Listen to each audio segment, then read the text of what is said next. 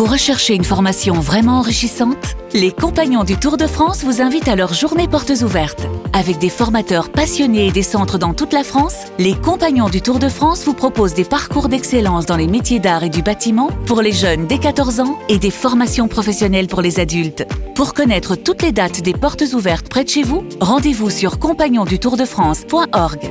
Les Compagnons du Tour de France, la transmission des savoir-faire. Vous écoutez RMC.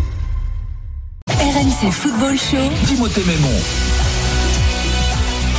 Bonsoir à tous, il est 20h, vous êtes sur RMC, c'est le RMC Football Show. On va évidemment euh, dérouler à l'actualité football du jour et celle d'actualité football en France. C'est le match entre Brest et le Paris Saint-Germain, match de la troisième journée de Ligue 1, match d'ouverture. Ce sera commenté tout à l'heure à 21h par euh, Jean Rességuier et euh, Xavier Grimaud. C'est évidemment à suivre sur RMC. Ils sont en direct au stade Francis Leblé. On sera avec eux dans un instant. Dans l'avant-match, on va détailler les compos, se demander ce qu'il faut attendre de cette saison brestoise, parler de l'effet Paris Saint-Germain à l'extérieur parce qu'il y en aura un cette saison peut-être encore plus que les saisons précédentes. À 21h le match évidemment. Et puis après le match le RMC Football Show deviendra l'after où l'on débriefera cette euh, première rencontre de la troisième journée de Ligue 1 on parlera de l'interview accordée ce matin par Didier Deschamps à l'équipe du Mercato. Bref supporters brestois supporters de Paris on vous attend au 32-16 dès maintenant pour l'avant-match vous pouvez également réagir sur Direct Studio. Pour m'accompagner ce soir euh, Kevin Diaz et Frédéric Piquion bonsoir messieurs Salut à tous. Bonsoir à tous. Prêt pour une euh, journée à 35 buts On espère, on espère en tout cas. Comment, comment vous l'expliquez, tiens là, rapidement, euh, petite fausse ouverture, comment vous l'expliquez? C'est, uniquement le retour du public qui, qui, qui, donne des ailes un petit peu aux, joueurs? C'est, quoi là, ces deux premières journées très prolifiques en but non, on peut pas dire que c'est uniquement le retour du public, même si clairement, je pense que au moins pour euh, une bonne moitié, ça joue, hein, parce que euh, on a vu de magnifiques ambiances euh, dans ce mois d'août. Je pense que les joueurs comme nous, consultants, quand on commente un match, on le sait, hein, c'est une lapalissade de le dire, mais avec le public, Fred, moi, quand on même quand t'es juste commentateur, alors j'imagine nous, on n'a pas connu hein, une saison de huis clos, et peu importe que tu joues devant 5, 10, 15, 20, 30, dès qu'il y a du public, c'est toujours beaucoup plus intense et aussi il y a les mentalités. Les mentalités qui changent peut-être un peu. On a vu quand même des recrutements très intéressants dans beaucoup de clubs. Avec peu de moyens on a l'impression que les clubs français tentent et arrivent enfin à se réinventer en tout cas pour certains. Et, et les entraîneurs les entraîneurs quand même euh, quand tu vois qui est sur les bancs aujourd'hui que ce soit les Français Baticle ouais. bon Stéphane ça a encore un peu de mal à prendre mais il a un calendrier compliqué. Mais euh, que ce soit Batles euh, Gastien à Clermont et les entraîneurs étrangers ah, franchement, on a quand même l'impression qu'il y a un renouvellement. On espère que ça va continuer. Et puis c'est surtout le début de saison, c'est l'enthousiasme. On a envie aussi de prouver parce qu'on est toujours dans une période de mercato. Il faut pas oublier ça non plus. C'est-à-dire que les joueurs sont susceptibles de partir à n'importe quel moment. On a, on est dans une période où c'est compliqué pour les clubs. Ils ont besoin d'argent. Imaginons qu'il y a le, il y a un attaquant qui brille euh, dans les derniers jours ou même sur le, sur les 4-5 matchs qu'il y a au mois d'août. Eh ben, ça peut toujours, ça peut toujours être bénéfique pour le club, lui, s'il doit partir. Et donc, euh, donc pour moi aussi, c'est tout, tout, tout, tout, tout est réuni en tout cas pour pour que la saison démarre bien. Et c'est vrai que la, première journée, déjà, on a vu des super matchs. déjà d'une, on voit des super matchs. Deux, on voit des buts. Donc on espère vraiment que ça va durer toute la saison. Souvenez-vous là, quand le football avait repris en période Covid, c'est en Allemagne que ça s'était passé en premier, à Dortmund euh, notamment. On avait vu des matchs voilà très rigoureux sur le plan euh, tactique avec euh, des joueurs qui prenaient peut-être un peu moins de risques. Est-ce que euh, le fait d'avoir du public, de pas entendre le coach, ça permet peut-être de s'affranchir un peu des consignes pour certains joueurs et aller peut-être aller d'oublier un petit peu le travail défensif, d'y aller un peu à volo. Hein ça dépend d'un placé et ça dépend quel coach non plus. Hein. Parce que je peux vous dire que quand on a Claude Puel sur un côté et qu'on joue sur le côté de Claude Puel, on peut avoir 100 000 personnes à côté, on l'entend quand même. Mais euh, mais peut-être oui, c'était euh, c'était pas évident. Moi j'ai déjà joué, j'ai déjà fait des matchs à, à huis clos. Euh, c'est clair que sur, le plan tactique et même sur le niveau de la communication, c'est tout autre chose. Quand on a quand on a le public, on n'entend pas forcément tout ce qui peut tout ce qui peut se dire et on est vraiment concentré sur le match. Maintenant, est-ce que est-ce que c'est ça qui a fait que les matchs étaient un peu plus serrés, un peu peu moins intenses et encore, je dis moins intenses, mais on a vu quand même des matchs assez assez intenses sur sur sur quelques confrontations. Donc euh, non, je pense que vraiment. Euh, vraiment cette histoire de, de Covid, elle nous a, elle nous a fait mal parce que parce que ce public nous a énormément manqué. Mais quand on revoit toutes ces euh, toutes ces premières journées, ces coupes d'Europe avec le public qui est revenu dans les stades, même le même l'euro, l'euro été ça a été ça a été magique. Donc ça, c'est c'est vraiment, euh, c'était, c'est vraiment bien, bien pour le, le public. Kevin, toi qui as, joué dans, dans, dans deux types euh, de d'ambiance, dans des, Mm. dans, des, dans des divisions un peu, un peu plus basses avec moins de public, et puis aussi aux Pays-Bas où il y avait euh, beaucoup d'ambiance, tu, tu l'as senti cette différence? Tu te, tu te sens C'est toujours délicat pour ceux qui ont jamais joué devant euh, 30 000 personnes de se faire une idée précise de ce que ça provoque. Mais en, en fait, dès qu'il y a du public, c'est impossible, comme tu dis, de gérer. Surtout quand tu joues à domicile, c'est pas possible. Quand tu joues euh, euh, à Saint-Étienne ou que tu joues à, à Rotterdam ou, euh, ou au Ou à Brésil Rio.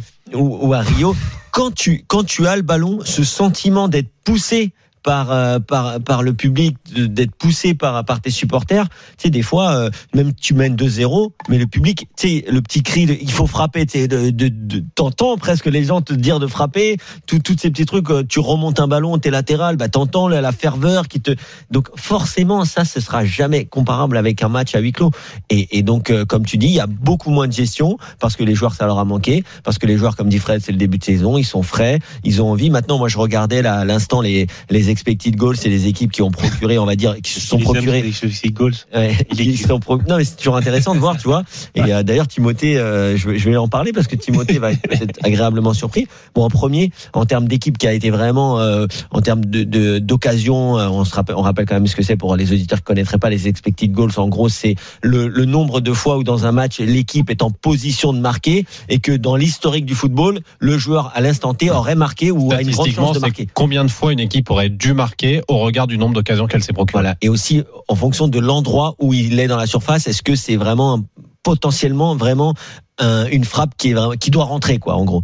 Et, et en premier, tu as quand même Clermont, donc c'est pas une surprise vu le début de saison avec deux victoires, avec un jeu qui était quand même très intéressant. Ensuite, tu as Lens qui est toujours une équipe euh, qui produit du jeu, qui va vers l'avant.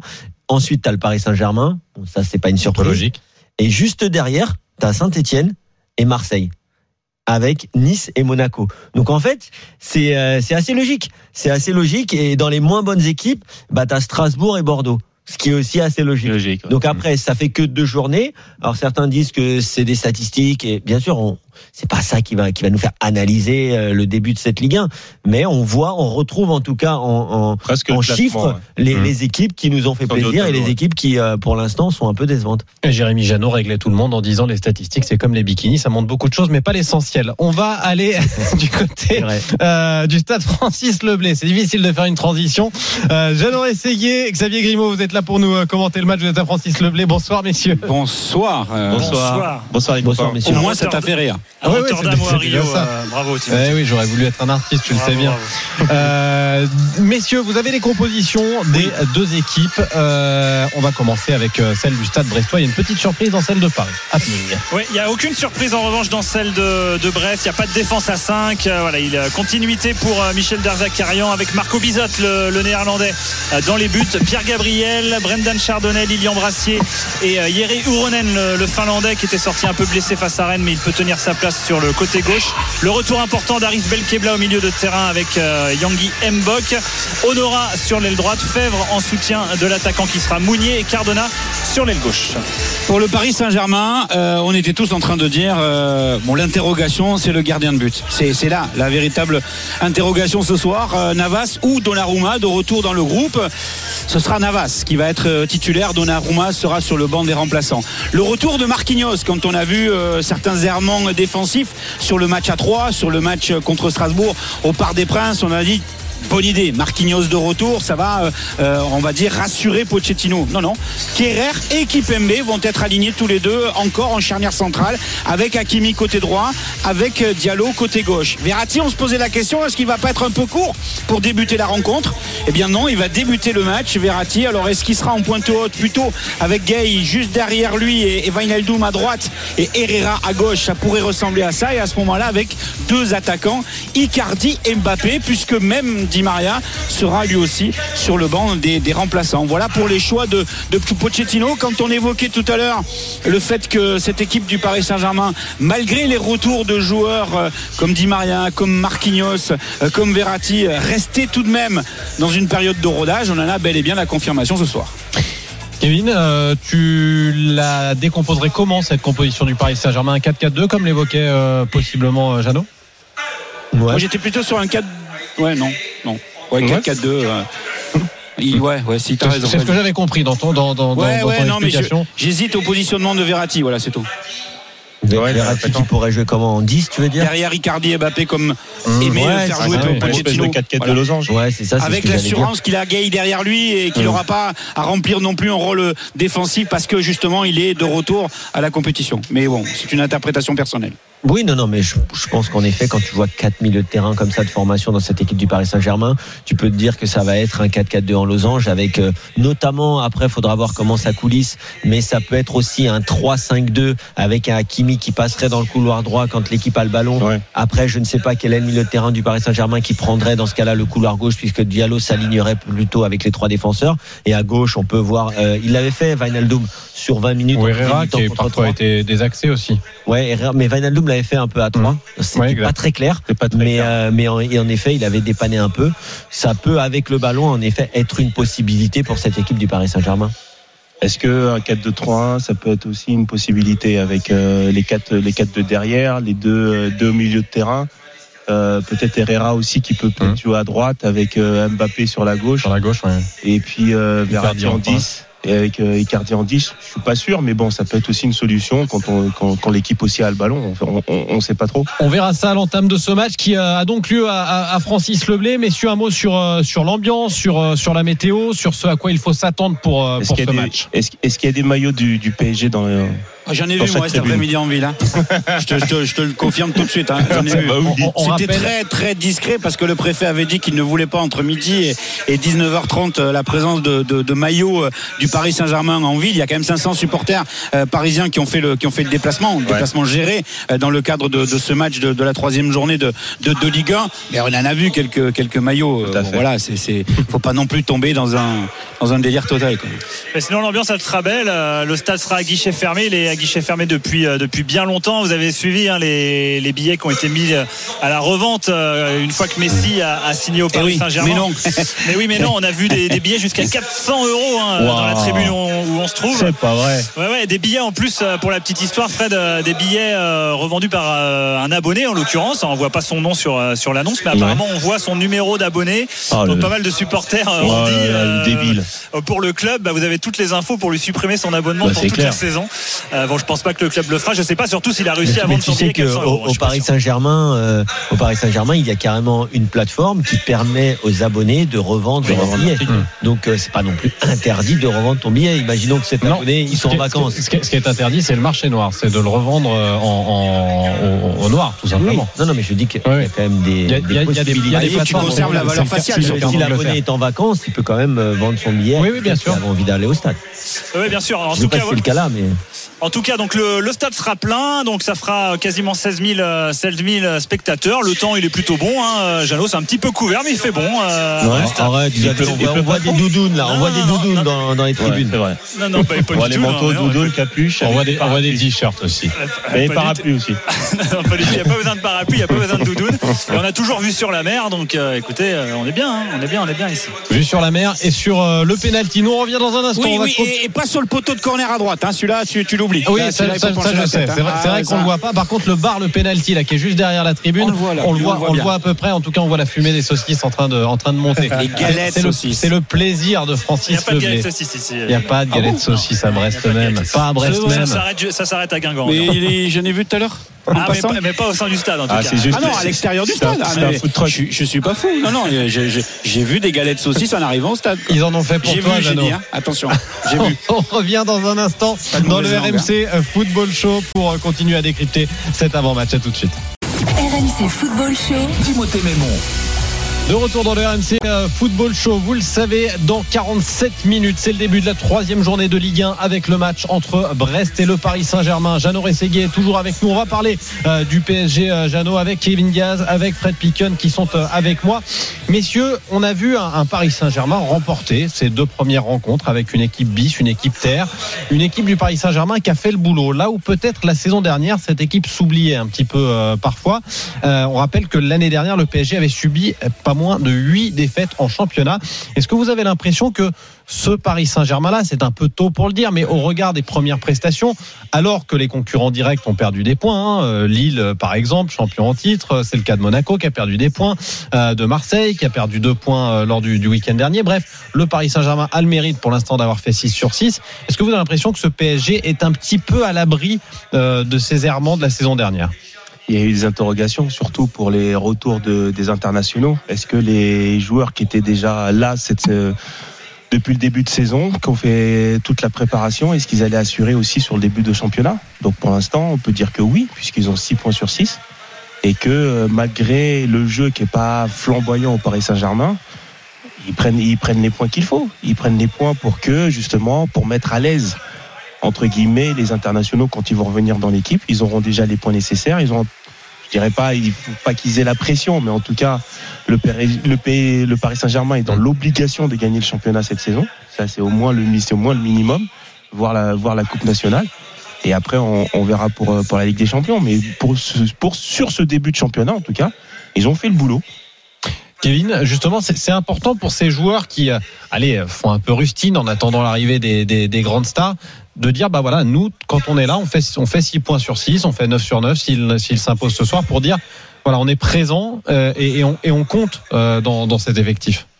Exactement. Après, quand tu regardes les, deux premiers matchs, il faut voir aussi euh, qui a été prépondérant. Et, j'ai vraiment l'impression que Hakimi, qui est le joueur qui a été acheté 70 millions, on va dire la seule recrue pécuniaire, hein, sans parler des primes à la signature, mais on voit clairement que ça a été une plus-value tout Ouais. de suite. Mm. Ça, c'est pas facile quand même pour une recrue quand tu arrives au Paris Saint-Germain avec un gros transfert. Il y en a qui ont mis du temps à s'adapter, etc. Cas, il Lui, a dès le premier match à l'autre, 3, on a vu, d'ailleurs, dès les matchs de matchs préparation, ouais. les, prépa- les matchs de préparation à Orléans, là, on l'a on l'a vu tout de suite marqué, on l'a vu vraiment euh, euh, bien animer son couloir.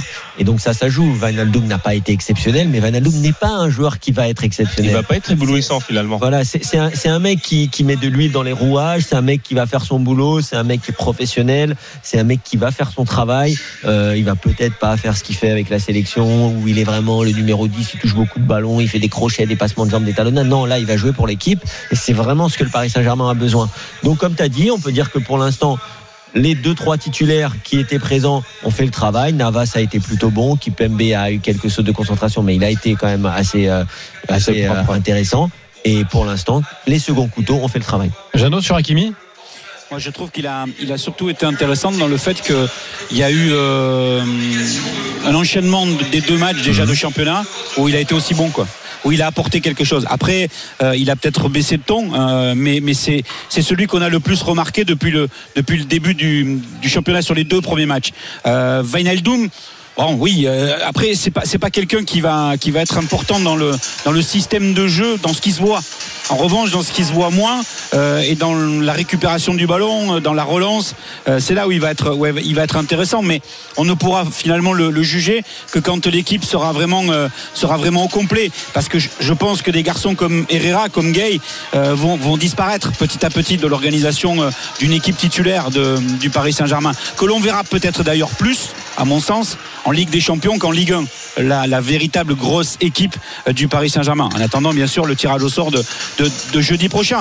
Après, il y en a un qui, euh, euh, s'il doit rester, euh, doit montrer autre chose, même s'il a marqué lors de la première et de la deuxième journée, c'est Icardi. Euh, il, il est, il est encore un petit peu trop en dedans, quoi, par rapport à ce qu'il a, par- par- ce qu'il a montré par le passé, quoi. Ouais, mais Icardi, tu vas tu vas pas lui demander de faire le jeu, comme on le sait. hein. Et- Non, mais et- rappelle-toi et sur. Strasbourg, rappelle-toi sur 3, il y a eu des ballons euh, où on aurait Ouais. aimé le voir dans la surface. On, ça. aurait aimé le, on aurait aimé le voir dans, ce, dans cette situation-là de véritable numéro 9, puisque c'est là qu'il est bon, c'est là qu'il excelle. Et, malheureusement, dans son déplacement ou dans son positionnement, et tu sais, tu sais de quoi on parle quand on parle d'attaquant, euh, Fred, il n'est pas vraiment toujours bien placé. Quoi. Mais est-ce qu'il est, qu'il avait pas en tête aussi peut-être de, de quitter le Paris Saint-Germain Mais je pense qu'il moment-là a toujours en tête. Et je pense qu'il a toujours, c'est vrai, mais là, tu sais, la semaine prochaine, on est déjà après le 1er septembre, euh, il n'y a pas forcément une offre qui va, arriver peut-être, hein, peut-être dans la semaine, hein. Mais en tout cas, euh, Icardi quitter le Paris Saint-Germain, ça va coûter très cher à l'équipe qui va le prendre. Bon, on est d'accord hein, de toute façon, Jeannot, hein, sur, euh, sur euh, nos, nos amis Hakimi et, euh, et, et Wijnaldum. Et, et concernant Icardi, bah, comme dit Fred, de toute façon, malheureux, malheureusement, c'est un bon joueur de foot, il n'y a pas de problème. Mais il, nous manque quelque chose en termes de d'a- d'activité quand même. Et ça, j'ai vraiment pas l'impression que euh, qu'il en soit conscient ou qu'il ait envie de le changer. Bah, c'est un joueur de que t'as- t'as surface et il a vraiment envie que de jouer dans la surface. T'as personne derrière dans ce rôle-là. Euh, donc euh, ils, ils recruteront pas. Bah Euh, euh, non, t'as personne de donc le numéro calibre. 9, T'as ce sera Kylian Mbappé, pour l'instant, quoi. t'as Arnaud Calimundo qui est un avant-centre. Je ne dis pas qu'il arrive euh, à la cheville de, de, euh, de Icardi. En termes d'expérience ou même en termes de qualité, mais, mais c'est vrai que t'as Icardi, derrière t'as le petit jeune, le petit petit parisien qui a fait quand même des choses sympas avec Lens, et t'as la solution Kylian Mbappé, voire Messi en fond neuf. euh, Il y, a, il y a quand même Hmm. des, des armes Il y a sur des le banc du options. Paris Saint-Germain. Il y a, Il y a des options de différents systèmes, mais de, un numéro 9 comme Icardi, tu l'as pas au PSG. Il Il n'y en a pas deux. Effectivement. Étienne est supporter euh, du Paris Saint-Germain. Il nous a appelé au 32-16. Salut Étienne. Salut l'équipe, comment ça va Bah, ça va et toi Ah bah ça va, hein. en vacances, hein, il faut. Hein. Ah bah profite, profite, profite pour nous parce que nous on, on bosse, mais bon, hein, on a un boulot sympa, on va regarder Ouais, le match avec toi, avec les commentaires de Ouais, Jeannot, de. Xavier, tranquille. Qu'est-ce que tu penses de cette euh, de cette compo?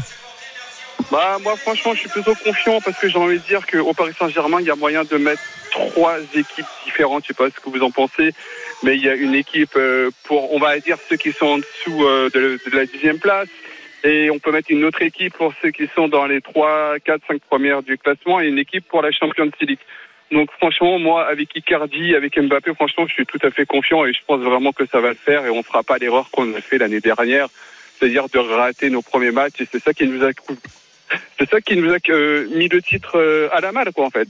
C'est à cause de ça et je pense que Il n'y a pas eu que ça, hein. c'est pas que le début de saison. hein. il n'y a pas que ça, mais ce début de saison, il est quand même important psychologiquement Ah oui, pour faire vraiment une bonne entame de match. Et je pense que c'est très important. En fait, on a envie de montrer au public, on a envie aussi de montrer à Messi et tout, qu'on a une bonne équipe, qu'on est capable de jouer le championnat, la Champions League, tout. Et c'est ce début de saison qui est important pour moi. Oui. Et là, faut pas le louper. Et on a les joueurs pour, mais même s'il n'y a pas euh, Neymar, même s'il n'y a pas Messi, on a les joueurs pour aller gagner n'importe où, en fait. Non mais je suis d'accord avec toi Étienne euh, sur le fond, mais attention quand même à la forme. Quand tu dis oui on peut avoir trois équipes, une pour euh, la deuxième partie de classement, Oui, une pour les, top voilà, Ligue 1 et une pour la Ligue des Champions. Mais tu sais que tu sais qu'on est d'accord que pour gagner la Ligue des Champions, c'est quand même l'objectif ultime et prioritaire du Paris Saint-Germain avec le titre de champion de France qu'il faut pas qu'il faut pas décoter, mais il faut quand même avoir un minimum d'automatisme. Et c'est pas sur les sept matchs de Ligue des Champions que tu vas te créer des automatismes. Je te parle des, je te parle des six matchs de poule et euh, le match de huitième ou bon. Ouais. Il faut quand Non, même quand aussi en championnat que cette oui, équipe elle, elle se construise. Alors pour l'instant tous ne a sont pas disponibles, équipes, en fait, mais bon. Oui. Mais je veux dire, si jamais un jour on a des blessés, si jamais euh, on n'a pas Neymar, Oui, ou on oui. n'a pas Mbappé, on n'a pas Messi. Mais c'est je quoi ton dire, équipe à a toi? La- Ton équipe si tout le monde est disponible là, rapidement, c'est quoi? Ah, moi, c'est, euh, moi, je mettrais soit Neymar, euh, alors soit Neymar. prends, soit- prends du gardien, soit prends du gardien. Étienne. Vas-y, Prends, vas-y, prends- prends du gardien, prends Bah, ton moi, temps. j'ai envie de dire. Euh, alors, Ah. attends. Mmh, moi, Ah, tu vois, bon, c'est dur, C'était d'entraîneur. 10 secondes là déjà. Franchement, je l'aime bien, je l'aime bien. Franchement, j'ai vu euh, ce qu'il a fait et franchement, c'était mortel. Mais bon, Navas Allez, pour moi quand même Navas. qu'il y a de mieux. Voilà, Navas. Après, je sais que on va avoir euh, en défense, on va avoir euh, Marquinhos. Pour moi, c'est la base. Ouais. Euh, on va Kimpembe. mettre. Euh, Ah, c'est pas si facile il hein. Parce que ça. Non, mais, c'est- mais non, mais en fait, c'est non, c'est pas simple. J'avoue, franchement, c'est pas simple. C'est vraiment. Il mais- Il Bon, est laisse- perdu. Laisse tomber, Ouais, laisse tomber. De toute façon, on la verra dans un mois et demi. Etienne, on la verra que dans un mois et demi cette équipe-là. Mais, Ah, euh, mais en effet, franchement, c'était juste c'est pour te dire ça. Je te demandais ça parce que franchement, c'est pas facile. Non, c'est vrai que c'est pas simple et franchement, j'aimerais pas être à la place de l'entraîneur parce que ça va être très compliqué et surtout, il a intérêt vraiment à être costaud psychologiquement, mentalement parce que ça va être dur pour lui. Enfin, moi, Non, mais ce qui est important, je pense. ce qui est important, c'est les joueurs de rotation, comme on l'a dit. Et là, ils sont en train de faire le boulot. Ils vont aussi le faire, peut-être sur les matchs qui sont avant la Ligue des Champions, comme beaucoup de coachs aussi aiment faire sur la rotation du, du match d'avant. C'est-à-dire euh, Ou du match après. ou du, ou du match après, oui, où tu verras, où tu verras peut-être pas un Messi, où tu verras peut-être pas un Ramos parce qu'ils ont quand même un certain âge, et que euh, quelquefois il faut aussi garder euh, peut-être un Verratti qui soit vraiment très très bon sur le sur la Ligue des Champions. Donc voilà, ça fait déjà quand même Mais 4 5 Verratti, il peut être très bon comme il peut être très mauvais. C'est ça le problème. Mais bon. Ça, Oui, et puis, et puis je, sujet, je- mais- je- je trouve qu'il insuffle pas au reste de ses coéquipiers beaucoup de sérénité. Ça s'est vu lors de, lors de la demi-finale et lors d'autres matchs. Oui, non, Tiens, je vous propose d'écouter euh, Mau- Mau- Mauricio, Mauricio Pochettino. Oui, il y a déjà un hater dans l'équipe, c'est ça Non, c'est bon, je laisse. Non, mais Je-. Verratti, c'est pas qu'il peut être très bon ou très mauvais, c'est qu'il peut être très bon ou très absent. Exact. Euh, je vous propose d'écouter Mauricio euh, Pochettino justement sur bah, cet effectif. Euh, On parlait du fait qu'il n'y ait qu'un véritable numéro 9. Est-ce qu'il souhaite encore voir arriver un joueur Et on, on réagira avec Étienne juste après? En fútbol nunca sabemos, ¿no? Lo que pueden pasar. eh, On sait que dans le football, il peut tout se dar, passer. eh, Il peut y avoir des retournements de situation. Un club comme Paris est toujours ouvert pour améliorer son effectif. Si je voulais certains joueurs en particulier, je ne vous le dirais pas. Je le dirais d'abord à Leonardo. Et Leonardo le dirait à notre président, mais je ne le dirai jamais publiquement. No lo diría nunca públicamente.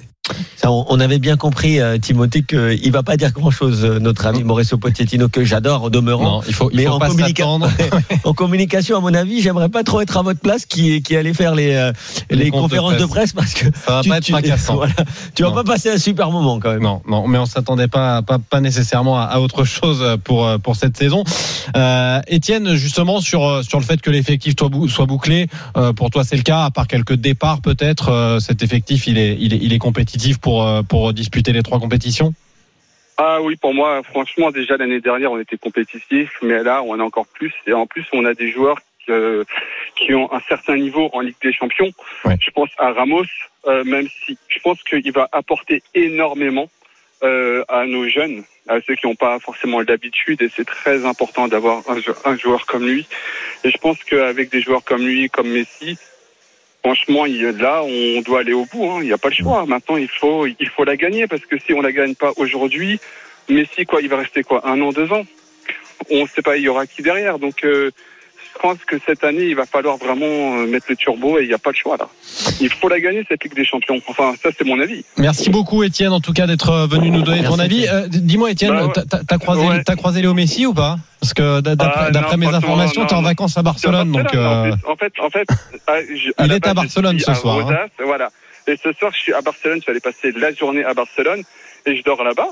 Et je vais voir le match euh, bah, dans un petit bar.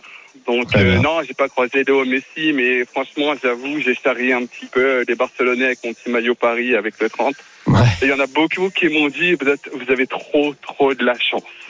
Eh ben écoute, dit, ouais, franchement, je me faisais arrêter tout le temps, mais c'était plutôt bon enfant, j'ai envie de dire. Profite du match avec une cagna et des euh, et, et quelques quelques tapas en écoutant RMC, bien ça, sûr. franchement, Ouais, on, on, on- on compte sur toi et on compte sur toi pour le consommer avec modération, évidemment. Euh, Toujours avec modération, toujours. il n'y a pas de souci. Merci beaucoup à Bonne vous. soirée, Étienne. êtes Merci à toi. Ciao. Hop. Merci, euh, merci Étienne d'avoir été, euh, d'avoir été avec nous. Euh, Jeannot, un, un- un dernier mot sur euh, sur ce poste de gardien de but euh, côté euh, côté Paris Saint-Germain. On est d'accord que pour le moment, il n'y a toujours pas, euh, on va dire, de, de hiérarchie qui, qui se dégage. Navas était disponible pour les deux premiers matchs. Donnarumma ne l'était pas. Aujourd'hui, il l'est, mais on peut l'imaginer à court de forme. En tout cas, le club n'a jamais communiqué sur euh, un numéro 1 et un numéro 2. Non, mais la question a été posée à Pochettino euh, hier. Euh, bah, il a répondu s'il est dans le groupe, c'est qu'il est compétitif.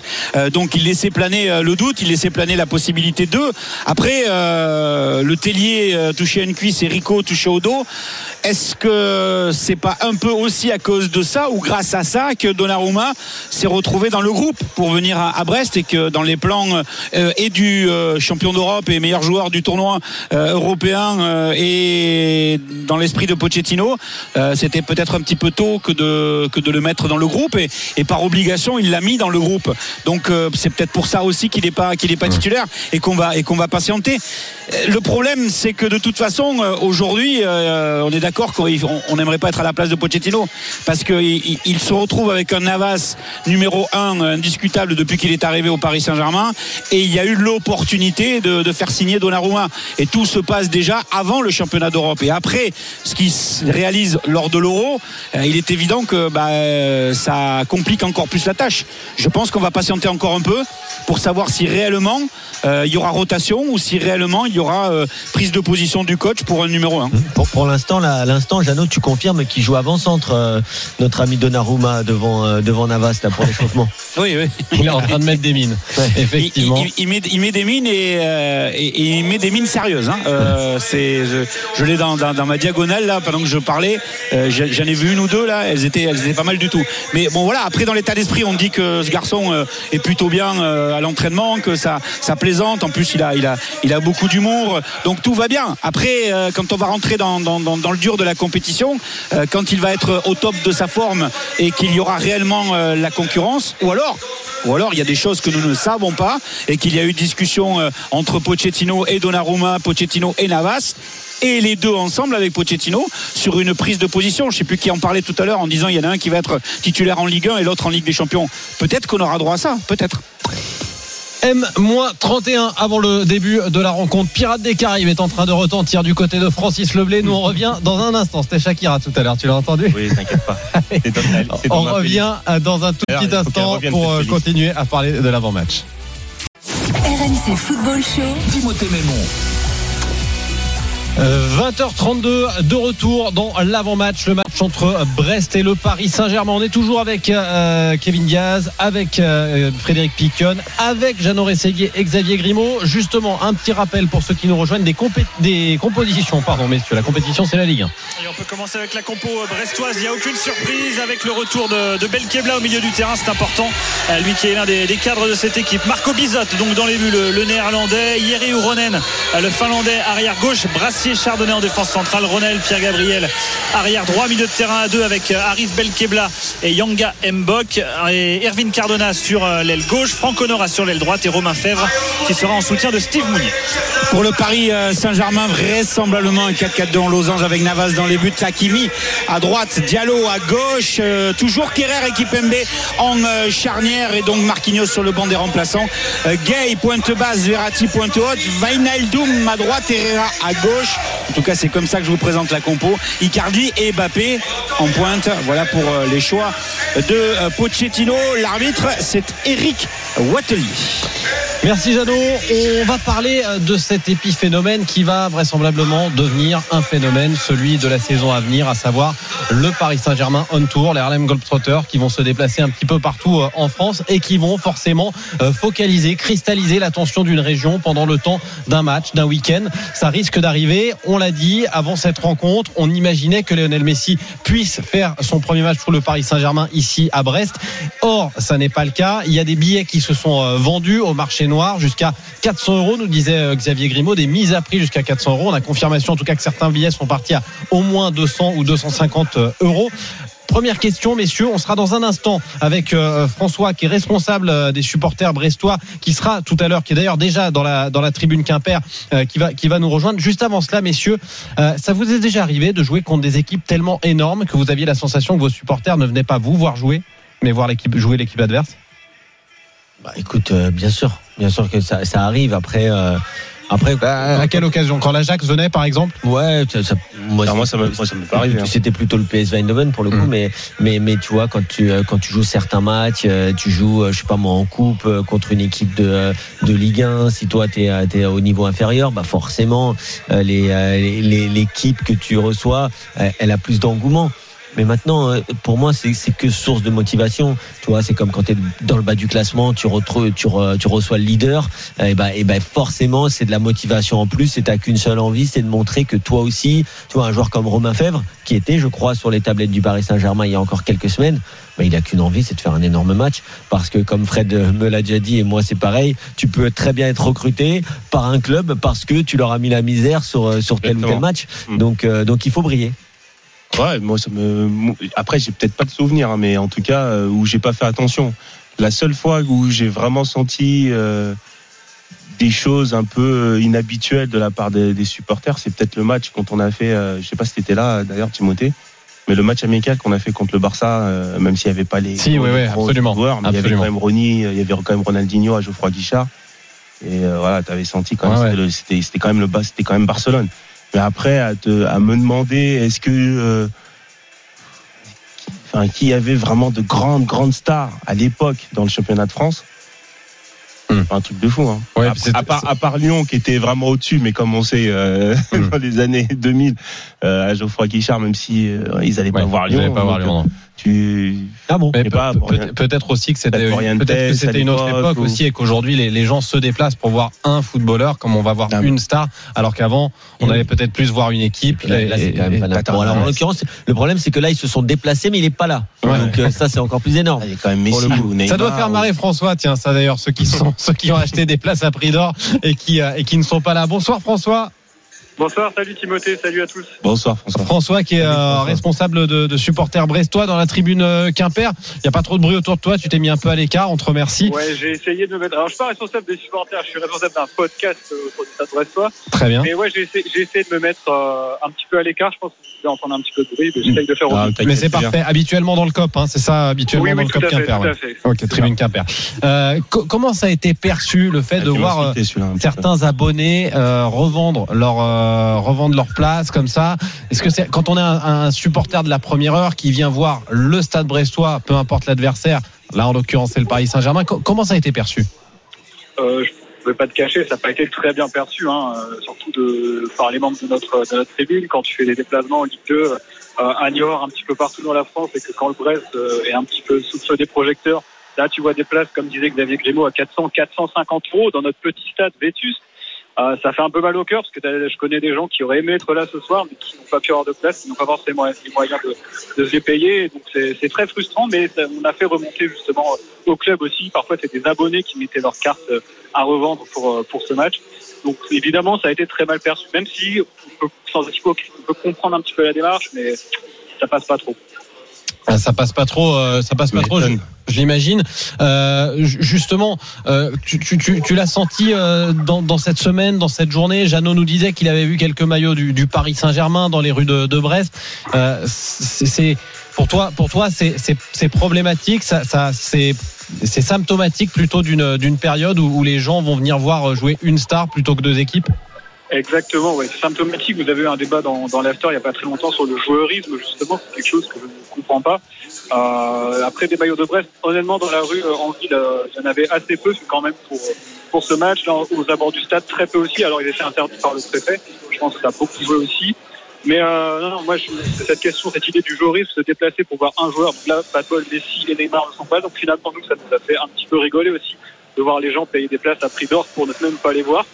Mais euh, voilà, le, le joueurisme, euh, franchement, vraiment pas fan de cette nouvelle tendance. Et ça se voit chez les très jeunes, hein, enfin, de par mon métier de- d'enseignant, je vois aussi. euh, Et, les tu sais, François, PSG, pas que ça. chez les, pas que chez les très jeunes. hein. Non, pas que, parce pas que, que, tu, pas tu que, sais que moi je suis euh, je suis adepte hein, de, de ce concept euh, adepte pas parce que je le suis moi-même mais je veux dire euh, euh, je suis complètement d'accord avec cette notion de joueurisme et je vais même plus loin il y a même de l'entraîneurisme hein, avec euh, Guardiola et à une époque avec Mourinho ça, un peu ouais. moins maintenant mais on va dire des mecs qui sont fans d'un joueur d'un entraîneur d'un concept comme ça mais euh, mais après comme tu dis ça fait partie de, de la starification aussi à outrance du football Mhm. qui a été exacerbée par par notamment par Cristiano Ronaldo et Lionel Messi qui ont vraiment vampirisé toute euh, tout, euh, toute l'image euh, du football, mais qui ont aussi tiré le football vers le haut, qui ont aussi euh, rendu le football euh, connu sur un niveau euh, planétaire. Et c'est peut-être aussi Les réseaux à- sociaux, Kevin. Bien sûr, les réseaux sociaux. Ouais, Les réseaux Fred, sociaux. Fred a raison. Bien les réseaux sociaux qui ont amplifié, amplifié aussi ce, ce phénomène. Maintenant.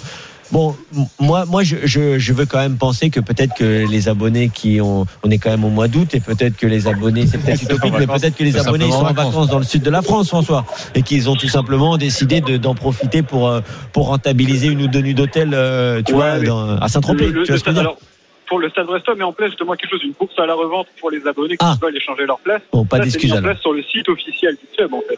Et là, c'est des gens qui passaient par des sites annexes. Ah, ok. Ouais, ouais, j'ai essayé, pour- j'ai pour- essayé de les pour faire- défendre, pour faire non. une plus-value. Je peux même vous dire, messieurs, euh, que j'ai un, un- un témoignage de la part d'un d'un club de, de Ligue 1 qui a déjà eu euh, des demandes euh, pour le match contre Paris, sachant qu'ils joueront contre Paris sur la seconde partie de saison. Donc euh, pour ouais pour un, des, des matchs qui auront lieu en février ou en mars. Ah ouais, d'accord. C'est juste. euh, mais tu- tu sais que- prennent à l'avance. Tu sais que pour le pour le Barça, j'étais dans un club où le sponsor, ah, il y avait des sponsors des fois qui organisaient des, des activités pour les joueurs avec, avec tu vois, avec du sponsoring, avec des délégués, des trucs comme ça, des dirigeants.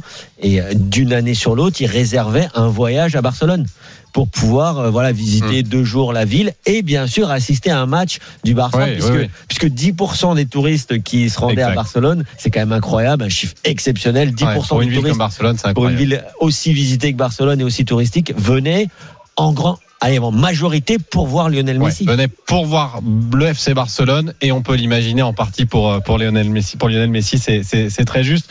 Euh, François, euh, un dernier mot, un petit pronostic pour le match de ce soir?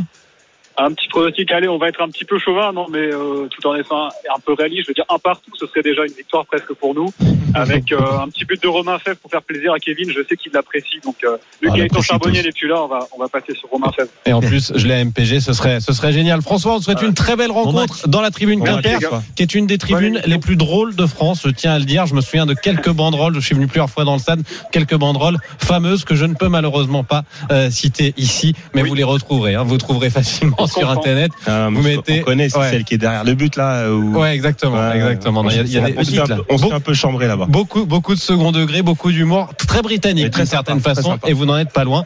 Et très sympa. Merci Ouais. François, on te souhaite un très bon match. merci Merci à vous les gars, bonne émission. Et nous, on revient dans un instant. On continue à, à dérouler cet avant-match. On va parler de Brest. À quoi faut-il s'attendre côté brestois cette saison avec Michel Derzakarian sur le banc? RMC Football Show. Timothée Mémon. 20h43 de retour dans le RMC Football Show. On continue à parler de cet euh, avant-match euh, qui euh, va se dérouler à Francis Leblé où se trouvent Jeannot Rességuier et Xavier Grimaud qui sont en place. Il y avait les Daft Punk il y a une seconde. Tiens messieurs, c'était quoi votre musique favorite pour vous, vous monter un peu dans les tours avant les matchs, Fred? Ah moi j'étais, moi j'écoutais beaucoup de, de. Beaucoup de dancehall de, de chez moi, des Antilles, euh, parce que c'est ça qui me mettait justement dans le bain avant les matchs. Ça te, ça, ça te détendait Ah plus qu'autre chose ouais, ça me détendait, c'était bien. Ou alors euh, quand on était dans le vestiaire de synthé, c'était du, du coupé décalé hein, avec euh, les Pascal et les Ah oui, avec Pascal avec les Pascal et les autres. hein, c'est Et ça durait jusque tard, euh, en tout cas avec Pascal. Toi, je sais pas. Enfin, si, je sais. Euh, Kevin, c'est quoi raconte tout à la C'est radio, mais c'est pas C'est possible. quoi, toi, ta, chanson pour te monter un peu le, le, le, Bah, écoute, le rythme là euh, pour. euh, nous nous c'était un peu euh, ambiance anglo-saxonne donc on avait plutôt tu vois de, de l'espèce de la de la latin house tu vois donc ça c'était pas moi qui étais le DJ du vestiaire mais en tout cas il y en avait qui s'en chargeaient euh, et, et franchement il y avait de la bonne qualité de musique euh, et ensuite ça enchaînait après la victoire tu vois ça enchaînait dans les rues de de, de Eindhoven question que je me suis toujours posée. Il y a une playlist dans les stades avant les matchs. Mhm. Est-ce que, la donne des fois est-ce que voilà, est-ce que les joueurs on voit au chapitre en disant on aimerait bien pour l'échauffement qu'il y ait ça, ça, Non. ça ou ça? Non? moi moi c'était même des joueurs qui faisaient la playlist Ah oui. Pour le stade. ouais, ouais, pour le stade Ah ouais, moi Ouais. j'ai pas connu ça. Jamais, connu. jamais. Ah bah, il On y a avait deux- les bubbles. Il y a donc, il y a, il y a donc, il y a donc euh, deux écoles. Messieurs, euh, tout à l'heure, dans un quart d'heure, c'est Brest-Paris-Saint-Germain. Xavier Grimaud est toujours avec nous depuis euh, le stade Francis Leblé. On va peut-être commencer par toi, Xavier. Euh, on a vu le départ d'un entraîneur très joueur, Olivier Dalloglio, qui est parti à Montpellier. Il y a eu un, un échange, on va dire, de bons procédés entre Montpellier et Brest, puisque c'est Michel Derzakarian qui a rejoint euh, le stade brestois. Michel Derzakarian qu'on avait eu pour habitude de qualifier d'entraîneur défensif quand il était à Nantes au début de ses années montpelliéraines et puis qui l'année dernière avait eu une équipe un peu plus fournie des Laborde, euh, des Delors, des Savanier, des Mollets avait proposé un jeu un petit peu plus léché. À quoi faut-il s'attendre avec Derzakarian et cet effectif brestois il est vrai limité Il faut s'attendre euh, bah, déjà à ce qu'on a vu sur les deux premières journées. Donc c'est déjà une équipe, euh, messieurs, qui, euh, bah, qui sera toujours impeccable dans la, mentalité, dans l'engagement. Pour l'instant, l'équipe brestoise, elle court ensemble et elle a pu faire des, performances quand même assez bonnes, notamment à Lyon lors de, la première journée. Donc déjà, en général, le cadre, il est posé assez rapidement avec Michel Derzakarian et les équipes sont très cohérentes. Après, Michel Derzakarian, il se défend toujours hein, d'être un entraîneur défensif. hein. Il dit, je demande pas à mon équipe de, ne pas jouer, mais je leur demande d'abord d'être euh, bah, d'être euh, structuré et de, de faire, de bien se placer et de faire les efforts euh, qui sont demandés pour avoir le fameux bloc équipe bien en place. Après, quand on regarde ses stats à Montpellier, euh, 161 matchs avec la paillade, 63 victoires, 51 nuls, 47 défaites, 1,41 buts marqués par match. Alors c'est pas effectivement le, le plus spectaculaire, mais quand il a les éléments, comme tu l'as dit Timothée à Montpellier, voilà, ces équipes ont de la liberté et sont capables de jouer. À Brest, il a des éléments offensifs qui sont capables de faire du jeu. Ça, ça marche bien d'ailleurs. Hein. Franck Honora est très bon depuis le début de la saison. On a vu euh, Cardona marquer un joli but à Lyon. On a Steve Mounier euh, qui est toujours quelqu'un d'intéressant. Romain Fèvre également. Le truc pour Brest cette année, c'est que euh, même Michel Dezacarian est inquiet de la profondeur de son effectif. Euh, il lui manque 4 joueurs d'ici la fin du mercato. 4 joueurs, sachant qu'il faut bien savoir que Grégory Lorenzi, le directeur sportif, a été clair. J'ai une enveloppe de 0 euros pour recruter 4 joueurs. Et bien Donc, justement, on écoute Michel Derzakarian à ton micro. Je persiste et je signe. Si on fait pas quatre joueurs euh, aujourd'hui, ben, ça va être très très très très très compliqué. De tenir euh, une saison avec euh, 17 joueurs pro, hein. c'est très peu. Et dans les 17, je compte euh, les jeunes euh, pros. T'as pas d'argent, euh, mais il faut qu'il y ait des prêts qui arrivent aussi. hein. Mais il y travaille et on, y travaille ensemble. Mais ouais, c'est beaucoup, quatre joueurs. hein. Ça paraît pas beaucoup, mais c'est beaucoup. Ouais, il a l'air, il a l'air, et on l'avait déjà, on l'avait déjà eu euh, euh, sur RMC, mais il a l'air très très enthousiaste euh, quand même d'être, euh, d'être à Brest, notre ami Derzakarian. Hein, chaque interview, il est comme ça. C'est toujours le même ton. Il n'y a pas de. euh, franchement, euh, il a l'air vraiment d'être, Alors, de prendre du plaisir. sa- le- à sa- rigole à- à ou sa s'il décharge, à pas. sa décharge, effectivement, ce ton un peu lénifiant de Michel Derzakarian, c'était le même euh, la saison dernière quand l'équipe tournait bien. C'est Pareil. en conférence de presse. Je ne sais pas s'il masque une timidité ou, ou si c'est ou si c'est quelque chose de, de sincère. Xavier, Oui, non, faut pas se fier à ça parce que c'est euh, c'est quelqu'un que- dont le message passe très bien avec les joueurs. Jeannot le connaît un petit peu aussi. C'est Ah, quelqu'un qui est moment, très message- intéressant quand on discute. Mais Non, par mais contre, d'accord, mais il y a un effectivement, moment, Xavier, le- la communication externe, quand tu es entraîneur, il faut savoir la maîtriser. Oui, mais il faut tu- savoir tu- dégager quelque chose. tu peux, tu es obligé de faire passer un message. Que, que, qu'il n'y ait pas d'argent, qu'il n'y ait pas ci, qu'il n'y ait pas là. euh, quand tu es, quand coach et que tu sais que tu as 17 pros, sauf, tu enlèves les gardiens, 17 professionnels de joueurs de champ. Euh, tu, tu peux pas, tu peux pas faire une saison, euh, on va dire avec le maintien. Non, mais, mais normalement, assuré. normalement C'est tu pas dois pas le communiquer vers l'extérieur pour moi, Jeannot. Ça, je changerai pas d'avis. Pourquoi? Ça, c'est de la communication interne. C'est pas de la communication externe. Parce je, crois comprends pas. toi, quand, des coachs balancent dans les, dans les journaux des informations, ils, ils mettent pas un coup de pression, ils sont pas reçus derrière et ils n'ont pas un, un peu gain de cause. Mais Ah, c'est vieux comme Hérode, ça.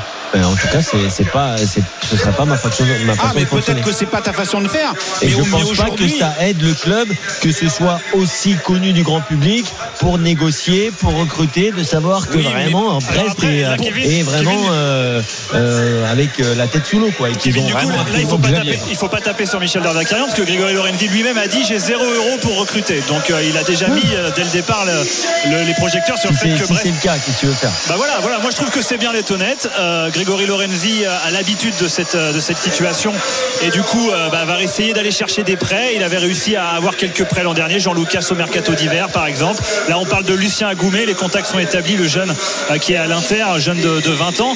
Voilà, va falloir faire des miracles pour le, recrutement. Mais Brest c'est un club qui a énormément souffert du Covid. Ils ont bien vendu Romain Perrault, euh, 12 millions d'euros à Southampton. Ça a permis de combler le trou euh, financier pour tenir la saison. Mais du coup il aurait fallu faire une autre grosse vente pour avoir une enveloppe pour recruter. Mais si on vend Fèvre 15 millions d'euros, on perd aussi un Romain Fèvre. Donc ça n'a aucun intérêt. Et les joueurs au Euh, PSG, sinon, hein, aussi. Hein. Se faire prêter des joueurs du, du Paris Saint-Germain, Ah tu veux dire Ouais, ouais, Ouais. mais il s'était fait prêter des petits jeunes l'an dernier, Bandjougou Fadiga, ça n'avait pas été, euh, ça avait pas été, euh, pas été terrible. Michel Dezacarian, il veut quand même des joueurs qui vont lui amener de la, de la stabilité et un vrai recours euh, sur le banc. Donc Il y a, il y a Marcelo qui cherche un, un club. Ouais, ouais, la bonne blague. Mais, mais, mais tu as raison quand tu, quand, tu, quand tu dis ça par rapport à la communication, Kevin. Mais moi, je, je le connais bien, hein, Michel Derzakarian. Quand il fait ça, euh, c'est que peut-être il n'a pas euh, été entendu quand il a négocié, quand il est arrivé. euh, on lui a peut-être dit des choses et qu'il l'a pas obtenu et qu'il voit que la fin du mercato arrive et qu'il ne l'obtiendra pas. Donc, euh, ça, c'est de bonne guerre, on va dire. Donc, euh, toi, t'appelles ça comme tu veux. Moi, j'appellerais ça affectueusement sortir le parapluie. il sort un peu le parapluie, euh, c'est une certitude. Peut-être, euh, peut-être. Michel, Michel Derzakarian. Fred, va en tout cas. Fred, on a vu euh, Oui. euh, un, un Michel Derzakarian justement capable de faire sa mue avec cette équipe de Montpellier, longtemps taxé d'être un entraîneur purement défensif. Il a montré qu'il était capable de, de faire des choses, qu'il en Je avait l'envie. non, je pense qu'il a surtout qu'il a pas eu le choix parce que les On joueurs d'accord. les, les, les joueurs qu'il avait en- dans sa possession, en sa possession, que ça soit Laborde, que ce soit Delors, et d'ailleurs Laborde, je ne comprends pas qu'il n'y a pas un club français qui s'est mis de, sur lui. Mais bon, bref, ça c'est euh, c'est au passage. Maintenant, euh, quand t'as un Mollet, quand t'as Savanier dans l'équipe, quand t'as euh, Ferry dans l'équipe. Euh, tu peux pas, je te, tu veux, tu vas pas demander, Mavididi, tu vas pas leur demander de d'être à euh, de Alors- jouer bloc bas et de faire Ah. euh, que du Alors à que de quoi, à quoi faut-il s'attendre, Fred? Parce qu'on on, on voulait parler de, de Brest principalement. Non mais là à il, a, travers- là, il a pas le choix non plus. Là il a il t'a dit il lui faut quatre joueurs. Donc déjà déjà il rencontre le PSG ce soir. Donc à mon avis ça va être un bloc bas. Et il va essayer de jouer euh, les coups à fond. Donc une transition rapide, essayer d'avoir euh, Romain Fèvre dans les qui, qui soit bien placé parce que c'est lui qui est vraiment c'est vraiment un super joueur. Moi j'adore et c'est lui qui peut faire la différence euh, offensivement et surtout mettre sur arbitre Cardona ou même Honora.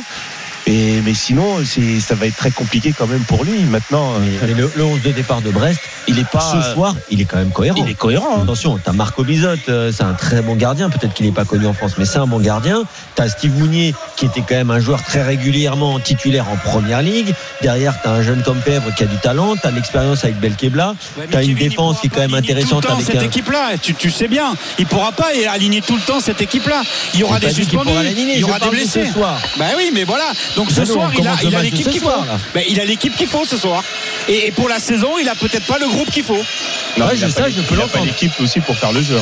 Même cette équipe-là, elle fait pas le jeu pendant la saison. Ce sera peut-être effectivement un peu délicat. On va parier sur cette rencontre si vous le voulez bien. Winamax, les meilleurs cotes. C'est le moment de parier sur RMC avec Winamax.